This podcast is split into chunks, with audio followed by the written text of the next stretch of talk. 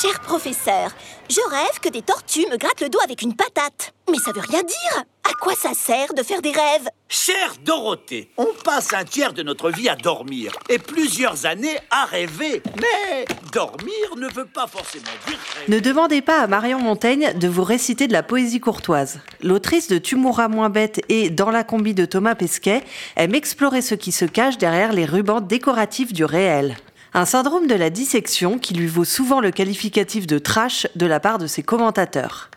Elle leur répond que c'est la vie qui est trash et qu'il existe face à ça une arme redoutable, l'humour.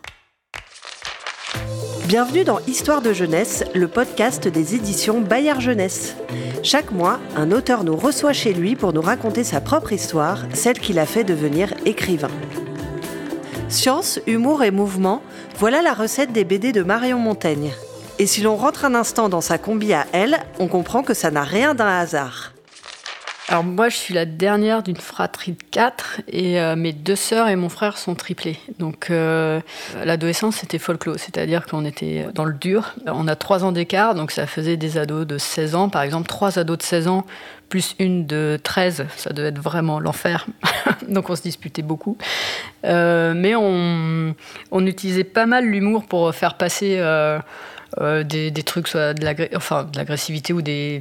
Mais on, a pas mal d'humour pour ça, pour. Euh, pour, euh, pour dire ce qui va pas ou, ou juste pour rire quoi parce que c'est drôle mais c'était assez vivant. Il y a des repas assez dantesques ou qui durent longtemps et où ça, se, ça parle très fort et ça, ça se fight. C'est-à-dire des triplés plus la dernière, qui n'est pas la dernière à, à parler. j'étais assez. alors, en temps en cours, j'étais hyper sage. C'est-à-dire que les profs disaient qu'il fallait que j'essaye de respirer. C'est-à-dire qu'il y a une instite qui fait. je lui faisais peur. C'est-à-dire que je la suivais des yeux tellement sans respirer qu'elle disait il faut qu'elle se détende. Hein, parce que j'étais très bonne élève, mais par contre, en dehors, euh, euh, je crois que euh, ouais, je, courais partout. on, m'a fait faire beaucoup de sport aussi parce que pas mal d'énergie. Donc pour moi, le sport c'était facile. J'ai fait, mais j'ai fait, mais je crois qu'il y une, j'ai fait du trampoline. J'ai fait, j'ai fait un peu de compétition, ouais, un peu de compétition trampoline tout en allant nager aussi parce que un peu trop plein. Oh là, qu'est-ce que j'ai fait? J'ai fait du cheval, j'ai fait de l'aviron, j'ai fait de la capoeira, j'ai fait de l'escrime, de la boxe française. Euh, euh, je fais du crossfit parce que je suis une déglingos, euh, mais je suis, je, je, suis vieille, donc il faut pas que je force. J'étais fascinée aussi par les livres de sciences nat de mes frères et sœurs. Quand ils étaient au collège, j'allais leur piquer leurs livres de biologie pour les regarder comme si c'était des euh, revues pornographiques. Et j'ouvrais à la page où le rat était euh, disséqué avec les. Et je trouvais ça incroyable. Euh, mais ça, j'allais voir ça. Non, mais je suis peut-être pas. J'aurais peut-être dû voir un pédopsychiatre, mais j'allais voir ces, photos, les photos de la polio aussi, parce que je sais pas, ça me fascinait. C'était pas. C'était bizarre. C'était. On ne voyait pas dans la vraie vie et puis ça avait une sorte de vérité crue que, moi qui, je pense, me fascinait, c'est qu'en bio, on peut pas vous mentir en fait. C'est-à-dire que euh, je pense qu'enfant, je trouvais que les parents nous racontaient des choses, des concepts, mais qu'on des Jésus-Christ qui descendent du ciel, etc. Mais ça n'avait pas beaucoup de, connexion avec euh, la vie. Enfin, quand on vous sort une parabole au ça vous explique rien du tout. Moi, je voulais des vraies réponses, quoi. Euh, pourquoi, pourquoi je veux tuer mon frère un truc comme ça. On vous répondait, eh bien, Bethsabée est parti, a planté une graine, et là, euh, lui a dit si. Et moi j'étais comme ça, je ne comprends rien. Ça.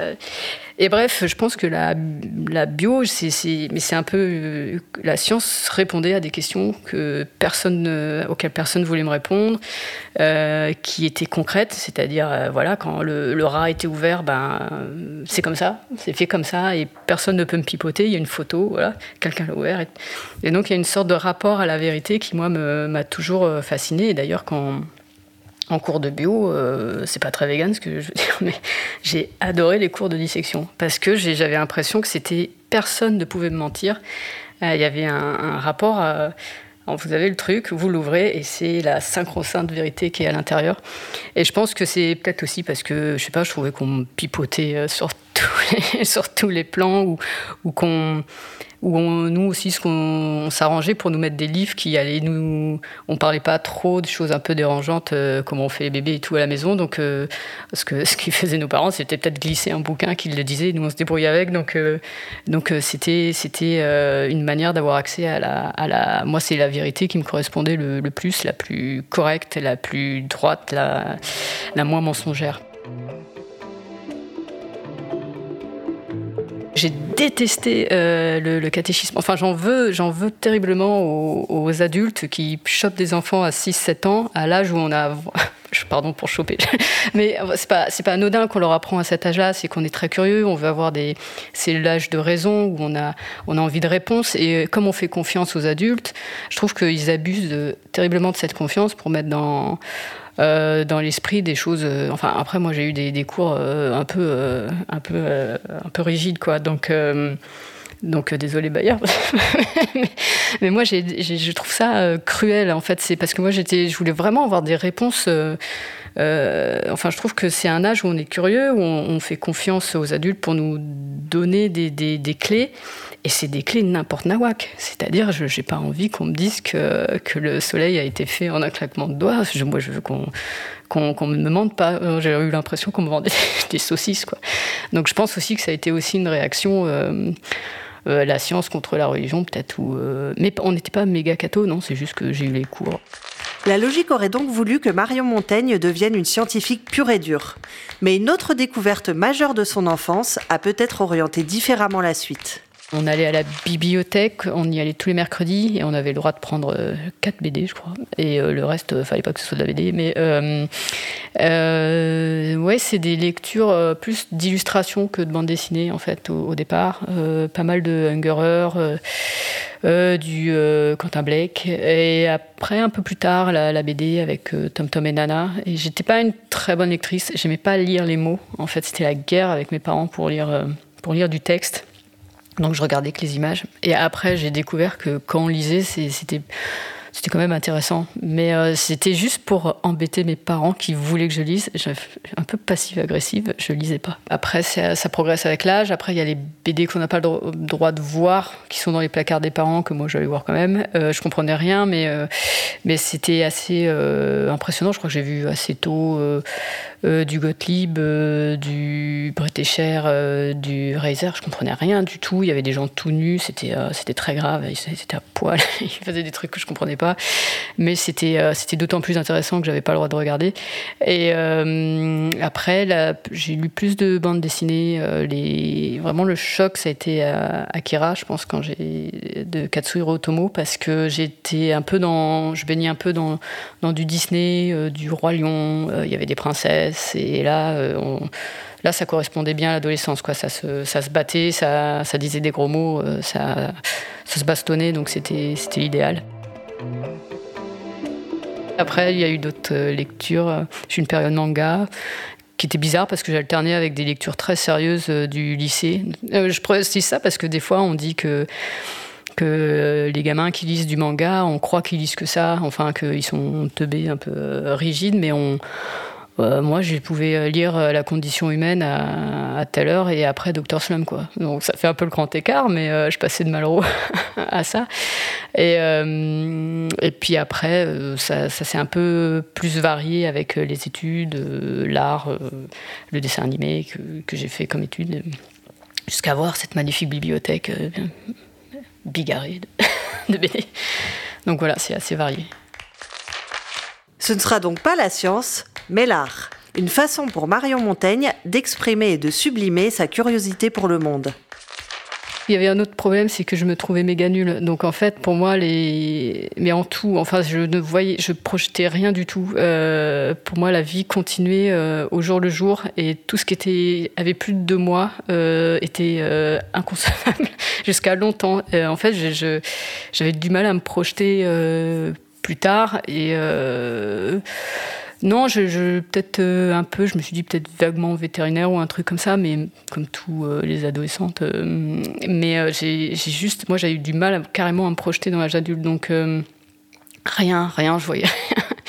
Donc je faisais ce que je pouvais et quand il a vraiment fallu choisir, euh, bah, ça a été un peu euh, le, cafouillage parce que je, me trouvais trop nulle en fait. Mais euh, j'avais de bonnes notes, mais c'est juste que là, on était dans une période très anxieuse où, en gros, le message c'était pas te faire plaisir, trouver un travail que tu auras jusqu'à la fin de ta vie et surtout, surtout ne, pas être au chômage. Et c'était vraiment l'angoisse. Et on s'en fout que ça te plaise ou pas. Hein.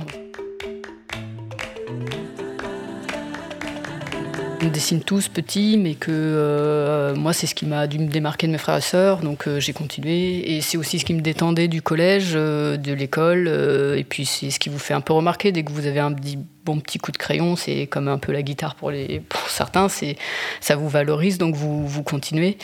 Euh, mais ouais, je dessinais pas mal, j'avais une obsession cheval, donc je dessinais beaucoup de chevaux, des dinosaures, euh, des gens avec des, des croix, des, des, ah, des croix, ben, des, mains en forme de croix, oui, je sais pas pourquoi.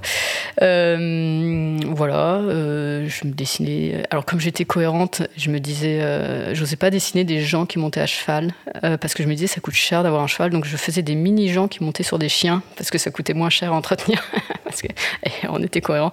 Euh, donc j'ai eu euh, des périodes comme ça de, BD avec plein de chiens, chevaux, euh, des aventures, des trucs manga un peu ratés, et puis, mais beaucoup, ouais, beaucoup de dessins pour se détendre, comme, voilà, pour oublier le reste tous ceux qui aiment bien faire quelque chose et qui décident d'en faire un métier se demandent s'ils vont pas se dégoûter de, leur, euh, de leur passion. Euh, donc ça, moi, je me suis vraiment posé la question. Mais à vrai dire, euh, dans ma scolarité, j'ai essayé de vraiment apprendre un métier. C'est-à-dire, je me suis pas dit, je vais apprendre la bande dessinée. Je me suis dit, je vais d'abord apprendre l'illustration pour être illustratrice. Et après, je me suis même spécialisée en dessin animé parce que je me suis dit que le dessin animé, c'était un métier. Il y avait une structure, il y a des, il y a, il y a des studios, il y a des postes. Mais, euh, mais après, je suis revenue à, la bande dessinée euh, parce que, même sans me l'avouer, en fait, j'ai même vendu des bandes dessinées. Donc, euh, en fait, j'avais envie de le faire sans, sans, le savoir. Parce que dans les études, c'était pas non plus très bien vu de faire de la BD. Ça a un peu changé, mais dans les études, c'était vraiment. c'était plus classe de faire d'illustration jeunesse. c'était assez Ouais, c'était assez euh, luxe. mais par contre, la BD, c'était vraiment pour les débiles. Quoi. Euh, je me suis même demandé si j'allais pas faire d'illustration scientifique à un moment. Euh, parce qu'on avait un prof d'illustration qui, qui, faisait cette branche-là, et comme j'étais la seule à, à l'écouter parler d'opérations oculaires sans tourner de l'œil, bon, je me suis demandé si j'allais en faire, mais je suis pas assez rigoureuse, donc donc, euh, j'ai fait de l'illustration, après du dessin animé, et après j'ai dû me rendre compte que vraiment dans le dessin animé, ce que je préférais, c'était euh, plus le récit, le storyboard, et pas trop la fabrication du, dessin animé. Donc là, il a fallu que je que je que j'accepte que j'étais faite pour la BD. La vie des très bêtes, panique organique, Yuri et margarine. Les premiers écrits de Marion Montaigne s'adressent aux enfants. On y trouve déjà ce talent pour la vulgarisation scientifique qui fera son succès. En jeunesse, euh, il y, a, au moins l'intérêt qu'il y a des revues. Et c'est très bien pour, débuter parce qu'il y a un turnover, euh, il y a beaucoup d'illustrateurs qui, commencent par là. En bande dessinée, il y a de moins en moins de revues, mais en, jeunesse, il y a encore beaucoup de magazines. Et donc, euh, c'est un bon pied à l'étrier de, faire dans des magazines parce qu'il faut produire régulièrement. Puis moi, en plus, j'ai une rubrique, donc je devais fournir fournir des planches tous les mois. Donc c'est vraiment, euh, vraiment euh, l'idéal pour débuter. Après, moi, je ne me rendais pas compte euh, non plus que en fait, j'étais beaucoup plus trash Enfin, euh, je suis trash hein, quand même. Je sais que c'est la question suivante. Euh, mais euh, il y a un petit côté, je sais pas si, si c'est parce que je suis une femme et donc il faut. c'est pas très bien d'être trash quand on est une nana, donc faut l'assumer. mais je pense qu'il y avait un côté où non, mais ça se voit quand même que, que je le suis. On peut pas repousser le naturel. Mais mais peut-être que j'essayais d'être plus plus politiquement correct. Je sais pas comment dire, être plus sage parce que je me disais que tout le bazar que j'avais dans la tête, c'était pas, c'était pas, c'était pas tolérable.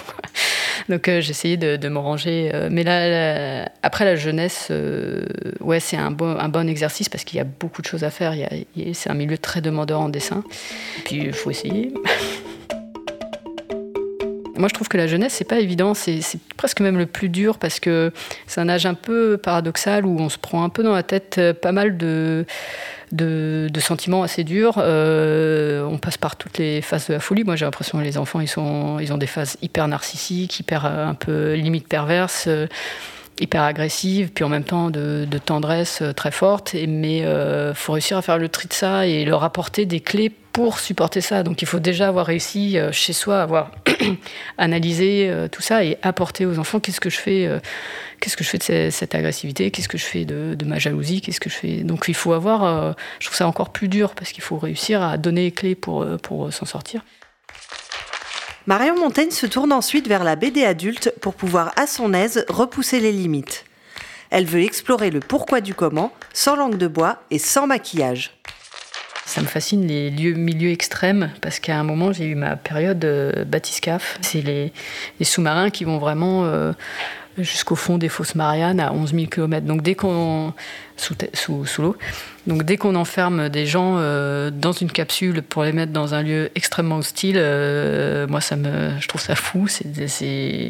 Donc j'ai une période où je lisais tout sur les, sur les abysses et les bathyscaphes et euh, Picard, la famille Picard, etc.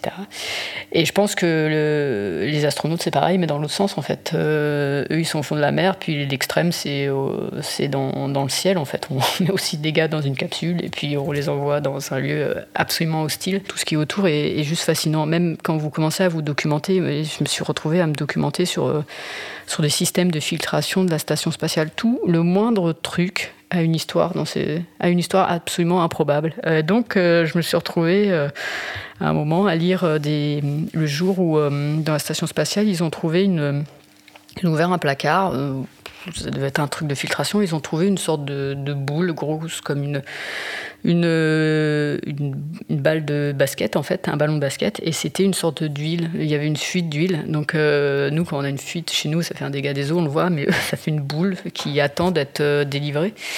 Et euh, je crois qu'il y en avait un, il se l'était pris dans la tête, il s'était pris de, l'huile. Donc là, c'est une catastrophe parce que ça colle à la peau, vous vous respirez plus, donc c'est très dur à décoller.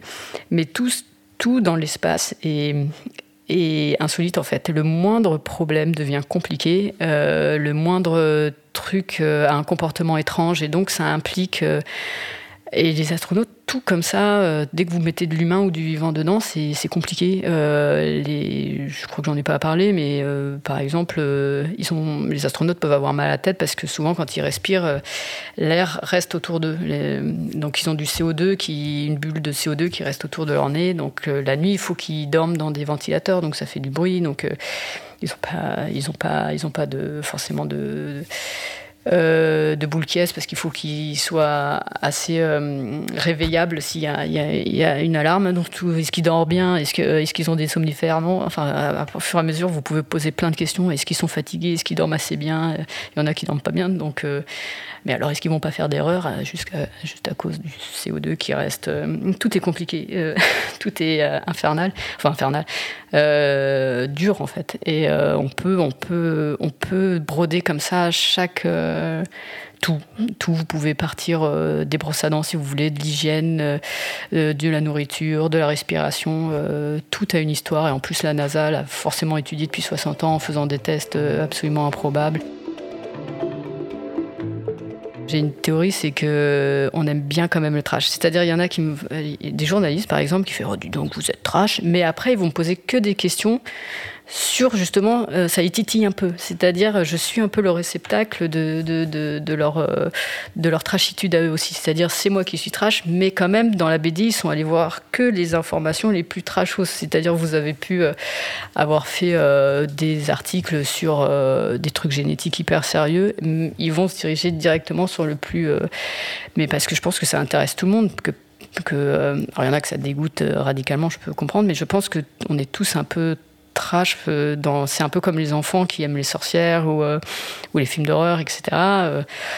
Euh, ça nous intéresse tous parce qu'il y a tous un moment où on va, on va avoir affaire à du trash en allant à l'hôpital ou des choses comme ça. Et, Euh, moi, je trouve que c'est Marie Roche, qui, est une, auteure que j'aime bien, qui fait de la vulgarisation scientifique. Elle dit euh, la vie est trash, euh, surtout le début et la fin, mais entre les deux, on essaie d'oublier. Et les gens, ils, ils, le savent, ils le savent. Et quand ils tombent malades, par exemple, quand ils vont à l'hôpital, ils se le reprennent dans la tronche. Donc autant, qu'on en rigole en fait, parce que ça existe. Euh, alors il y a des gens qui arrivent à avoir une vie comme si c'était une pub de dentifrice. Euh, moi j'admire, mais, je trouve que après il faut pas brancher du trash tout le temps. Hein. Moi je, moi c'est pas ah, quand même si, si, je suis en train de réfléchir aux pages Instagram ou mais euh, que je regarde. mais après je dis pas qu'il faut en manger tout le temps. Je dis juste que je pense qu'une partie de nous est un peu violente. Enfin je veux dire, on n'a pas fait 100 ans de psychanalyse, on sait qu'on on a tous une part un peu agressive, etc., euh, un peu mortifère, et euh, c'est ce qui fait qu'on regarde quand même quand il y a un accident de voiture, qu'on ne sait pas pourquoi, mais on a regardé le pigeon qui est écrasé alors qu'on le regrette, et c'est un truc comme ça qui, nous arrive tous, bah, autant, autant en rire. Et puis des fois, le trash permet de remettre les choses en place. Moi, par exemple, euh, j'ai euh, un policier m'a invité à tirer l'arme à feu, euh, et je me suis dit mais c'est horrible cette machine. Enfin, c'est assez impressionnant. Je me dis c'est hyper violent. Et quand je dessine des, films, des scènes de films, j'y vais à fond. Ça, ça, ça gicle, les tripes parce que je me suis dit quand je suis allée euh, euh, tirer à ma je me suis dit, mais c'est fou comme c'est rendu hyper sexy dans les films. C'est très sexy. Euh, Angelina Jolie qui tire à la mitraillette, mais c'est les gens tombent avec juste un petit point rouge. Mais en vérité, c'est horrible. C'est horrible. Ça détruit les corps. Donc moi, je, je montre vraiment les corps détruits. Alors c'est moi qui suis. On dit c'est violent, mais c'est mais ça devrait être hyper choquant dans les films de tuer des, gens. Non, c'est fun. Donc, euh, des fois, ça, remet aussi euh, une réalité qui, ne choque pas. Enfin, ça choque personne que dans les films, la personne tombe comme si elle s'endormait. Mais en vérité, c'est horrible. Moi, je trouve que ça fait un décalage avec la réalité qui est assez choquant. Et pour dire la vérité, encore faut-il l'étudier avec soin ou comme le dit Marion Montaigne, mener sa petite enquête en allant enquiquiner des chercheurs. En fait, je prends beaucoup, beaucoup de notes. Je laisse décanter, je regarde ce qui reste, ce que mon cerveau a retenu ou ce que j'ai compris. Et en fait, il en reste un dixième. Donc, euh, c'est ce dixième-là qu'il va falloir développer. Mais pour qu'il y ait un, dixième intéressant, qu'il faut qu'il y en ait beaucoup. Euh, et euh, de toute façon, des recherches mènent toujours à d'autres recherches improbables. C'est comme celle qui m'a pris du temps là sur la BD sur laquelle je suis, c'est que j'ai trouvé une recherche sur un groupe de chercheurs qui ont étudié les poils de mouche et ils se sont rendus compte que euh, un pauvre moustique, quand il se prend une goutte de rosée de moins de 0,6 mm, ça augmente son poids de 80%. Donc il peut plus voler. Donc je me suis dit, ah, il faudrait qu'on les pulvérise de flotte non-stop, en fait, c'est ça le bête. Et en fait, je me suis rendu compte que ce chercheur-là est aussi le spécialiste de la longueur des cils. Et la longueur euh, optimale des cils, c'est 40% de, du diamètre de votre globe oculaire. Et là, je me suis dit, mais attends, il faut absolument que je cherche s'ils se mettent du rimel dans, les yeux euh, est bon ou pas. Et en fait, non, c'est très mauvais.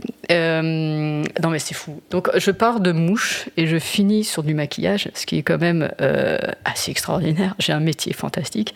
Après, je pars, ça part en sucette. Donc, après, je me renseigne sur comment on compose comment on compose et fait de quoi fait du maquillage. Donc après, je me rappelle que je connais un biochimiste euh, de, en produits cosmétiques, donc j'essaye de le contacter.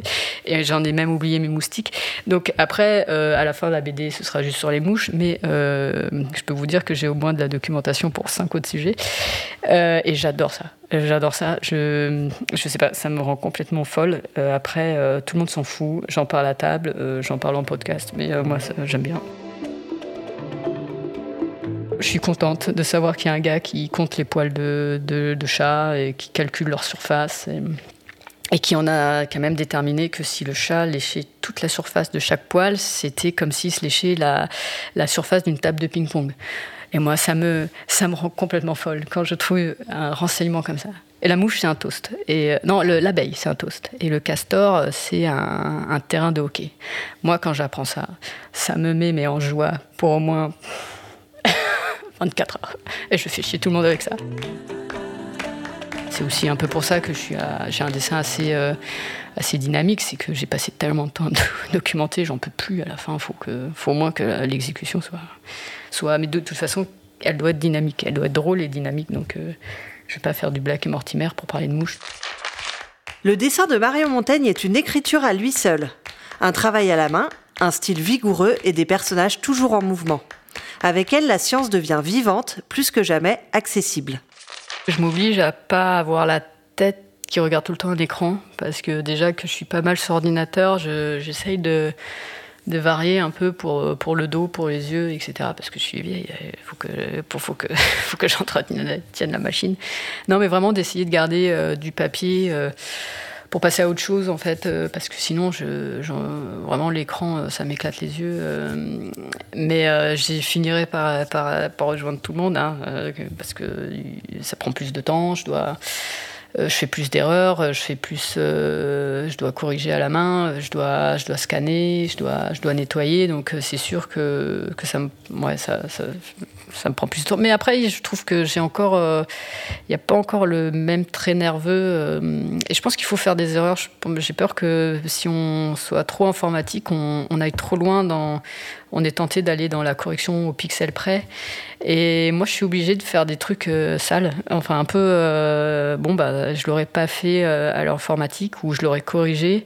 Et je suis obligée de garder des, accidents, en fait. Mais je sais pas si le lecteur va garder une tolérance à ce, genre d'accident ou un jour, ça lui arrachera les yeux. Mais j'essaye d'en garder encore jusqu'à ce que la technique fasse encore mieux que, que la pub.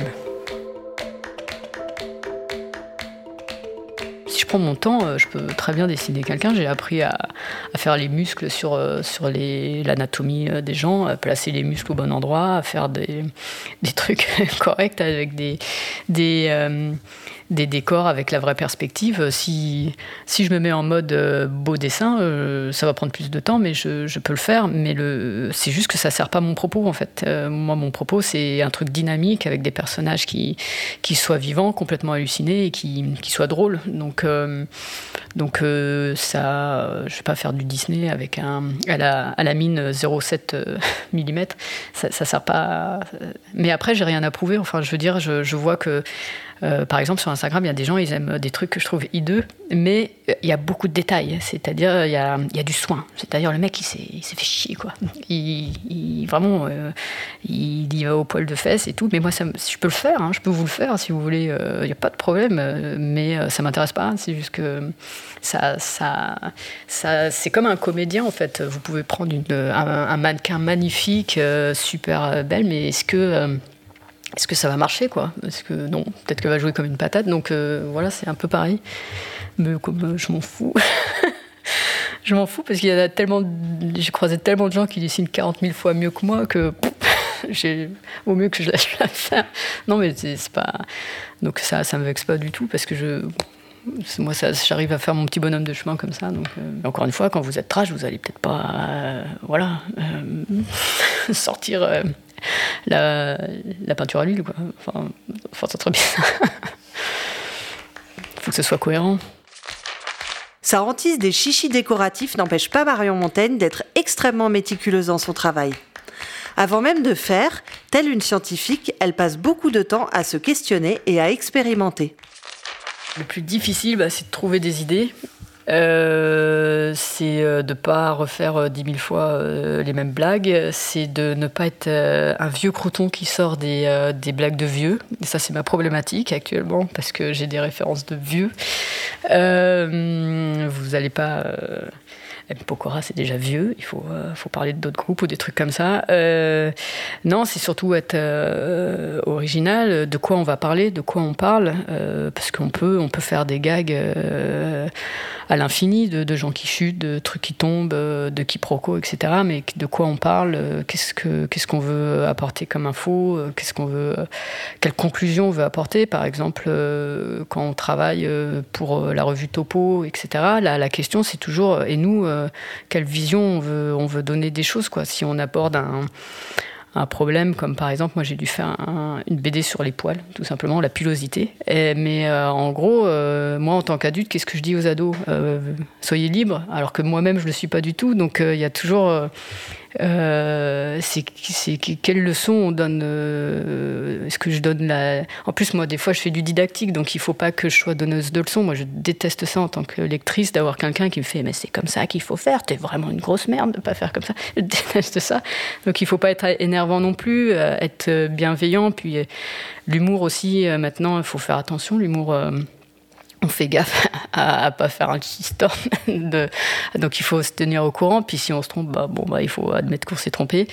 Euh, sinon euh, ce qui est difficile c'est de durer aussi. Euh, et puis non c'est surtout trouver des bonnes idées c'est plus difficile. Ce qu'il faut faire c'est faire quand même. Tant pis on n'a pas d'idée ben on commence par dessiner un bonhomme qui commence à parler qui dit quelque chose on essaye de voir ce qui lui arrive. Enfin j'essaye d'imaginer tant pis, il faut faire. Je sais plus qui disait ça, si c'était Stephen King euh, qui disait tant pis, ce sera, sera nul, ce sera moche, ce sera pourri, mais faites-le quand même, écrivez, et, euh, et tant pis, on, on, élague en fait. Euh, même si c'est nul, on jette et puis on recommence, mais au moins ça avance plutôt que rester dans son cerveau et il n'y a rien qui se fait. Donc faut faire, faut tant pis. Euh, on commence par un bonhomme qui fait euh, Je vais te parler des poils, je sais pas quoi dire, bah tant pis. donc, et on essaye de, broder dessus, puis au bout d'un moment, il y y a, un truc qui se décante. Sinon, on fait du sport, on boit, oh non, ou on, on, marche un peu, euh, on en discute ou euh, on lit autre chose. Euh, ou alors on fait du boudin pendant, pendant une semaine, on emmerde tout le monde. puis finalement, il bah, faut que ça, ça finisse par venir. Euh, mais Marie Desplechin a raison aussi, euh, faut dormir. Ou, euh, moi, j'ai eu des idées dans des demi-siestes. certains, je crois que c'est ce que certains appellent l'imagination active. Bon, je vais pas dire que les auteurs dorment tous, mais mais il y a des techniques comme ça où apparemment le cerveau continue à se mettre sur un autre rail. Et ça arrive des fois en marchant. Donc vous êtes en train de marcher comme ça et il y a le cerveau qui se met qui se met sur un autre niveau et qu'il y a des idées qui viennent. Et c'est au moment où vous dites hey, j'ai des idées que là, vous perdez tout. Euh, donc c'est une sorte de. Je pense qu'on l'a tous, hein, c'est juste le cerveau qui se met euh, sur un autre rail et il faut le laisser aller à des associations d'idées. Euh, c'est pour ça que je crois qu'il y a un scénariste américain qui lui prend 8 douches par jour. C'est le fait de faire autre chose avec le corps, des fois, mais le cerveau a un autre à un autre euh, stade. Enfin voilà, euh, je pense que le cerveau s'occupe du corps, euh, il bidouille, et puis il continue à cogiter. Et, donc il faut trouver des astuces comme ça. Alors moi je jardine, enfin je fais mon compost Et puis j'ai réussi à le placer. et puis et puis puis je, je fais d'autres choses. Il faut réussir à faire d'autres choses pour pour s'aérer la tête. Euh, et, ça vient. Et le truc aussi qui m'avait aidé, c'était de faire euh, du théâtre d'impro. Alors je ne dis pas que j'étais bonne, mais au moins ça vous oblige à, ouvrir des vannes dans votre cerveau parce que très vite il faut sortir des idées, même si elles sont vraiment nulles. Euh, tant pis, vous, vous, essayez de faire sauter ces barrières et il y en a bien une qui va venir. Puis des fois, en BD, vraiment, plus c'est con, plus c'est drôle. Enfin, enfin, des fois, je mets vraiment des trucs débiles, quoi. Il y a des phases où, euh, où ça glisse un peu tout seul, où vous êtes bien dans votre petite bulle à dessiner, puis ça s'enchaîne bien, puis c'est agréable. En plus, le stylo plume euh, glisse bien, l'encre elle est bonne, la piste et la neige est bien, euh, et ça a l'air de bien coller. ça, vous êtes puis vous êtes en train de faire du bon boulot, puis vous vous regardez, vous faites oh c'est pas mal, j'ai bien travaillé, et là vous êtes content puis euh, avoir des retours aussi euh, de, gens qui disent qu'ils qui, ont lu, qu'ils ont bien aimé. Euh. Mais non, c'est des moments où on est vraiment dans, dans une sphère où on est en accord. Ça, ça va, c'est à bonne température, ni trop froid, ni trop chaud. Et puis le temps passe et vous arrivez à créer dans vous êtes heureux de ce que vous faites, mais je dis pas que c'est tout le temps. Hein. c'est pas tout le temps. Ça, en plus sur les gros albums où vous passez du temps, il y a des périodes un peu plus difficiles. Mais le, résultat, vous êtes content euh, ouais, quand, ouais, quand, quand, quand l'album est fini, qu'il est bien, euh, que vous savez que vous en avez bavé, que finalement ça se tient la route. Ou les, les, bons, les bons gags effets qui se coulent, que j'appelle effets qui se coulent, c'est qu'ils sont bien faits, bien construits, ça retombe sur ses pieds, c'est comme. Euh, C'est comme une GRS qui retombe pile poil, euh, qui fait une bonne réception en saluant le jury. Là, vous êtes, vous êtes content. C'est le bon gag. Pas évident. Cher prof, je me demande pourquoi, quand je suis au milieu d'une foule, je me sens misérable, alors qu'individuellement, je suis quelqu'un de, de formidable. Savez-vous qu'il existe des scientifiques qui observent nos déplacements collectifs? Fascinant. Ces chercheurs savent depuis longtemps que les humains, quand ils sont dans un groupe supérieur à 4, vont former un U inversé pour mieux communiquer entre eux. Ce groupe va diminuer de 17% le flot de piétons derrière eux, marchant à 4,5 km heure. Eh oui, c'est précis Ce podcast vous était présenté par Bayard Jeunesse. Merci de l'avoir écouté, merci de le partager si vous l'avez aimé. Rendez-vous en janvier avec Marguerite Abouet.